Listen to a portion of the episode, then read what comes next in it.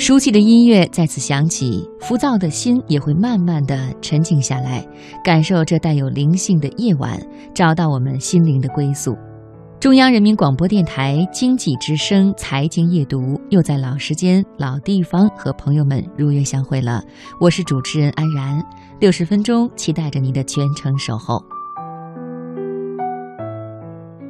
最近一篇名为《叫男朋友送口红，他是什么反应》的软文在朋友圈大肆刷屏。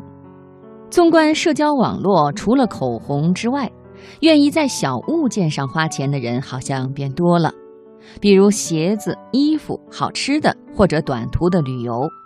很多年轻人的想法是：反正我也买不起房子和车子等大件了，倒不如多买几件衣服犒劳一下自己。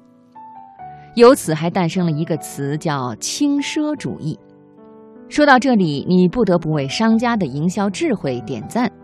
经济下行、消费力下降的时期，商家给这些年轻人制造了一个新的消费理由。这种趋势其实是一种有趣的经济现象，叫低价产品偏爱趋势。当然，在经济学上，它还有一个更响亮的名字，叫口红效应。今天的读热点，我们就来说说口红效应的启示。口红经济理论最早出自二十世纪三十年代美国经济大萧条时期，在二零零八年金融危机的时候也火过一阵。据一项当时的调查发现，因为人们对收入和未来的预期降低，会首先减少大宗商品的消费。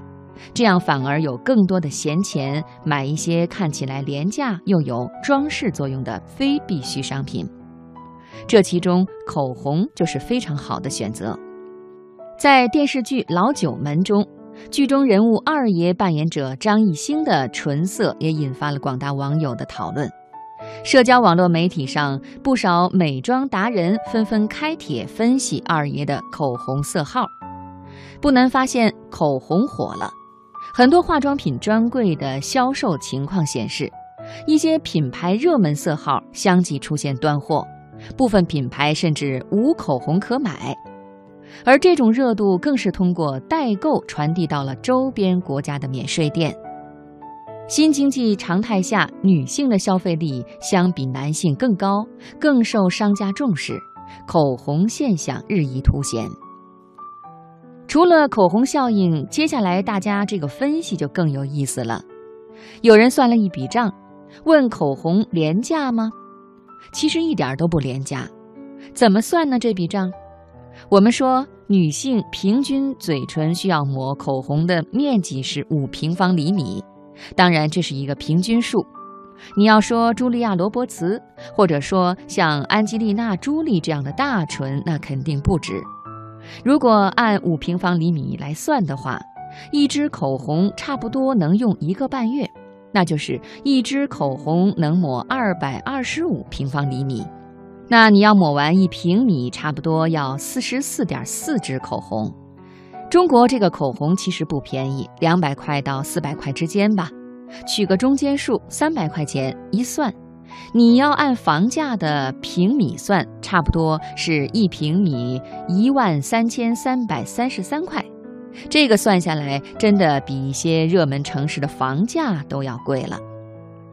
当然，还有各种角度的分析，比如说营销策略。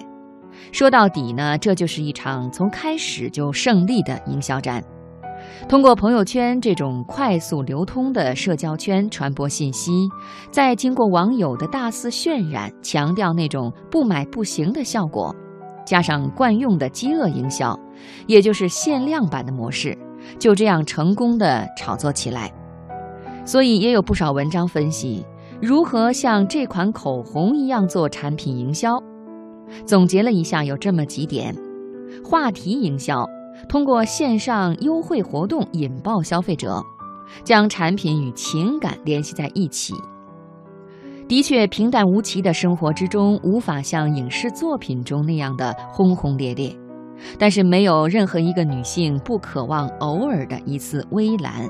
所以说，情感也能够成就产品。